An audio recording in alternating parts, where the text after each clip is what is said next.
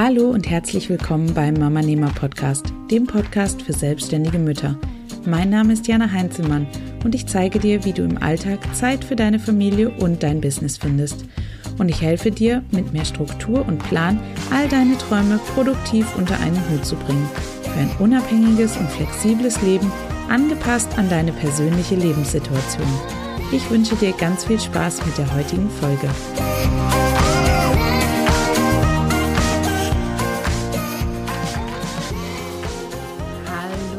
Herzlich willkommen zu einer neuen Podcast-Episode hier auf dem Mama Nehmer Podcast. Es freut mich wie immer riesig, dass du wieder eingeschaltet hast. Und heute soll es mal um das Thema gehen, wie du deine To-Do-Liste am besten priorisierst, so damit du mehr geschafft bekommst und ja, einfach mehr Zeit für dein Business findest und auch mehr Zeit als Mama für dein Kind und deine Familie.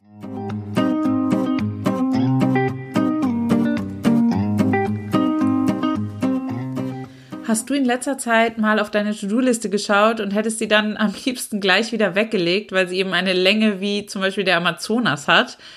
Oder gehörst du zu den Unternehmerinnen, die ihrer To-Do-Liste immer zwei Dinge hinzufügen, wenn sie eine andere Sache rausstreichen? Oder arbeitest du konsequent Dinge ab, hast aber am Abend trotzdem immer wieder dieses komische Gefühl, eben doch irgendwie nicht alles oder absolut gar nichts geschafft zu haben? Dann, meine Liebe, hast du wahrscheinlich nicht nur irgendein Zeitproblem, sondern ein ganz spezielles. Du hast nämlich ein Priorisierungsproblem. Aber bitte lauf jetzt nicht gleich wieder weg, weil du das Ganze als ausweglos ansiehst. Es gibt für alles eine Lösung, auch für dein Priorisierungsproblem. Und um genau das kümmern wir uns heute, damit du zukünftig nicht mehr von deiner To-Do-Liste davonläufst, sondern Hand in Hand mit ihr zusammenarbeitest. Lass uns also keine weitere Zeit verschwenden und das Problem bei der Wurzel packen. Vermutlich hast du bisher, so wie viele andere auch, deine To-Do-Liste einfach nur hintereinander weg aufgeschrieben, ohne dabei auf irgendetwas zu achten, wenn du deine To-Do-Liste angefertigt hast. Oder? Habe ich recht? Kein Grund, sich dafür zu schämen. Das habe ich super, super lange ganz, ganz genau so gemacht. Inzwischen gehe ich aber ein bisschen anders vor und diesen Weg möchte ich dir heute vorstellen. Und dieser Weg besteht insgesamt aus zwei großen Teilen.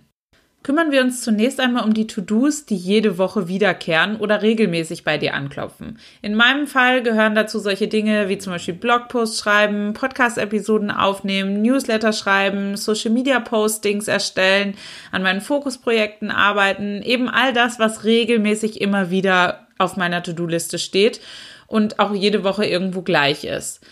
Ähm, da fragt man sich dann halt, was sollte man davon zuerst machen? Welche Sache ist wichtiger als die andere? Und was du für diese Übung brauchst, ist lediglich ein Blatt Papier, das du in der Mitte durch eine Linie in zwei Hälften teilst. Und dann geht's schon los.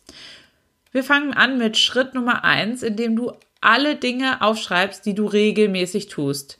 Welche To-Dos stehen jede Woche oder eben in regelmäßigen Abständen auf deiner To-Do-Liste?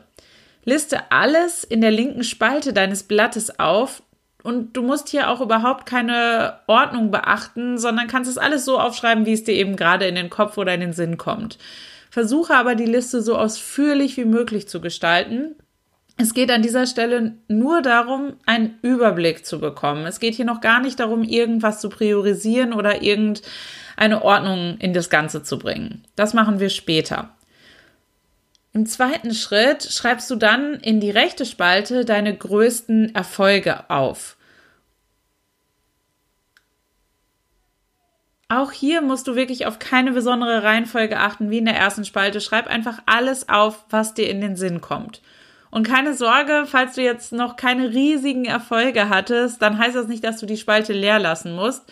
Du musst noch keinen Bestseller veröffentlicht haben oder irgendeinen TED Talk gehalten haben. Es geht hier darum, alles, was als Erfolg in deinem Business gewertet werden kann, aufzulisten.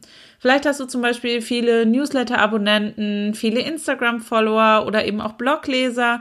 Vielleicht wurdest du als Referentin für einen Vortrag bei einer Veranstaltung in deiner Branche gebucht. Vielleicht hat eine Zeitung oder ein Magazin dich interviewt oder eben ein anderer Podcaster oder ein anderer Blogger. Egal was es ist, alles, was dich und dein Business in irgendeiner Form weiterbringt, gehört auf diese Liste. Schritt Nummer drei, ähm, jetzt wird es richtig spannend, denn jetzt verknüpfen wir beide Listen. Überlege jetzt mal, welche To-Dos der linken Seite auf welchen Erfolg auf der rechten Seite verantwortlich sind und verbinde beide.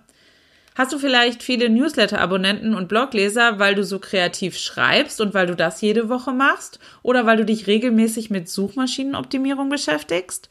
Oder wurde das Magazin, was über dich geschrieben hat, auf dich aufmerksam, weil du so viele Gastartikel auf anderen Webseiten veröffentlicht hast, was du regelmäßig in Angriff nimmst?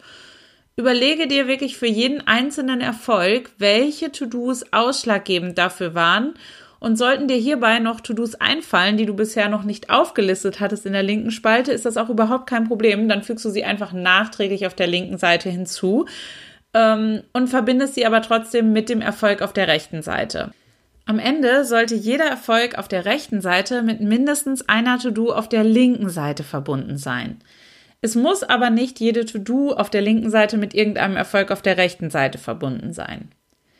Zum Schluss schaust du dir dann nochmal alle deine To-Dos auf der linken Seite an und schaust einmal besonders auf die To-Dos, von denen die meisten Linien ausgehen.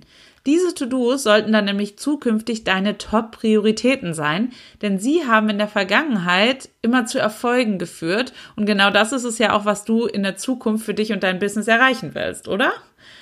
Sortiere also alle To-Dos um und die To-Dos mit den meisten ausgehenden Linien sollten am Ende ganz oben stehen und unten sollten die To-Dos stehen, die gar keine ausgehenden Linien bekommen haben. Und ohne weitere Mühen hast du somit deine wiederkehrenden To-Dos bereits nach Priorität sortiert. Die obersten To-Dos sind die Goldstücke auf deiner Liste und um die solltest du dich zukünftig zuallererst kümmern. Alles, was ganz unten steht, sollte weniger Priorität haben als das, was ganz oben steht. Jetzt gibt's aber noch diese schönen To-Dos, die eben nicht regelmäßig wiederkehren, ähm, sondern einfach nur einmalig oder nur sehr, sehr selten auftauchen. Und für diese To-Dos arbeite ich mit dem Eisenhower-Prinzip und nutze das, äh, um meine To-Dos nach Dringlichkeit und nach Wichtigkeit zu sortieren. Dafür teile ich ein weiteres Blatt in, mit Linien in vier gleich große Kästchen und trage alle meine To-Dos entsprechend darin ein. Oben links da packe ich alles rein, was wichtig und dringend ist. Oben rechts alles, was wichtig und nicht dringend ist. Unten links alles, was nicht wichtig, aber dringend ist. Und unten rechts schreibe ich alles auf, was weder dringend noch wichtig ist. Und idealerweise hast du wenige To-Dos, die nicht dringend sind. Die meisten deiner To-Dos sollten sich im Idealfall eben oben rechts einsortieren. Das heißt, dass sie wichtig, aber nicht dringend sind. So kannst du nämlich einen geeigneten Termin für die Erledigung finden und die Dinge dann in aller Ruhe ganz normal abarbeiten. Was die Priorisierung angeht, arbeitest du jetzt am besten zuerst die Dinge ab, die wichtig und dringend sind natürlich, denn das sollte auf jeden Fall deine Top-Priorität sein. Ähm, dann schaust du dir an, was nicht wichtig, aber eben dringend ist. Ähm, dann kannst du dich auch fragen, ob du von diesen Dingen vielleicht irgendwas delegieren kannst oder irgendwen anders damit beauftragen kannst. Dann kannst du diese Dinge auch abgeben, denn wenn sie nicht wichtig sind, aber dringend, dann ähm, macht das total Sinn, ähm, die Dinge abzugeben. Das sind dann zum Beispiel so Sachen wie ähm, die Buchhaltung. Die ist wichtig, natürlich, gar keine Frage, aber ähm, sie ist nicht so wichtig, dass sie für dich persönlich wichtig ist. Und sie ist in der Regel oft dann auch dringend, weil wir sie meistens immer aufschieben und dann wird es irgendwann dringend und dann müssen wir sie abgeben. Und ähm, es ist dann vielleicht einfacher, das Ganze an den Steuerberater abzugeben ähm, und dich wirklich auf die Dinge zu konzentrieren, die für dich und dein Business relevant sind. Ähm, und alles, was eben weder noch wichtig noch dringend ist, sollte eben erst gar nicht auf deiner To-Do-Liste landen. Diese ganzen Dinge kannst du wirklich getrost in die Ablage P verschieben, also in den Mülleimer. Ähm, und wenn dann alles Dringende und vor allem auch alles Wichtige erledigt ist und alles, was weder dringend noch wichtig ist, eliminiert ist, geht es um die Umsetzung der wichtigsten To-Dos, ähm, plane sie dir in deinen Kalender ein, wann immer du Zeit und Raum dafür hast und schau dabei, dass du diese To-Dos nicht zu dringenden To-Dos werden lässt, sondern da, dass sie einfach nur wichtige To-Dos bleiben. Und ich sehe dich jetzt schon vor meinem inneren Auge Stift und Papier zücken und ans Werk gehen. Aber bitte nicht so schnell, denn eine wichtige Sache habe ich noch für dich. Vergiss bitte bei all der Priorisierung deiner To-Dos nicht, dass du auch noch Mama bist. Am besten setzt du persönliche To-Dos wie Zeit mit deinem Kind oder deinem Partner verbringen auch gleich mit auf die Liste, damit das nicht in Vergessenheit gerät. Und ja, ein glückliches Kind und eine erfüllte Beziehung sind durchaus auch Dinge, die du als Erfolge werten und aufschreiben solltest. Ich habe für mich als Grundregel ähm, für meine Business-To-Dos die 1-3-5-Regel erstellt. Ich habe eine Top-Priorität am Tag, drei weitere kleinere Prioritäten und fünf kleine Maybe-To-Dos. Die Top-Priorität ist dabei das, was ich auf jeden Fall schaffen möchte. Komme, was wolle, egal ob alles andere liegen bleibt, diese Priorität möchte ich an einem Tag abarbeiten. Die drei weiteren Prioritäten sind in sich auch nochmal nach Priorität sortiert, sind keine riesigen Aufgaben und sollte ich schaffen, ähm, wenn nichts Unerwartetes dazwischen kommt. Die fünf kleinen Maybe-To-Dos sind wirklich kleine Mini-To-Dos, die ich nun nur dann erledige, wenn ich besonders schnell fertig war oder sich durch irgendeinen Zufall noch mehr Zeit ergibt, mit der ich einfach vorher nicht gerechnet habe, weil ich vielleicht mit irgendeiner Sache super schnell fertig war oder Dinge vielleicht doch nicht so lange gebraucht haben, wie ich gedacht habe. Ähm, es gibt Tage, an denen ich nur meine Top-Priorität schaffe, aber es gibt eben auch Tage, an denen ich alles abarbeite, was ich mir aufgeschrieben habe egal wie ein Tag ausgeht, ich habe aber immer das Gefühl, irgendwie weitergekommen und irgendetwas Wichtiges erreicht zu haben. Und das ist für mich wirklich alles, was zählt.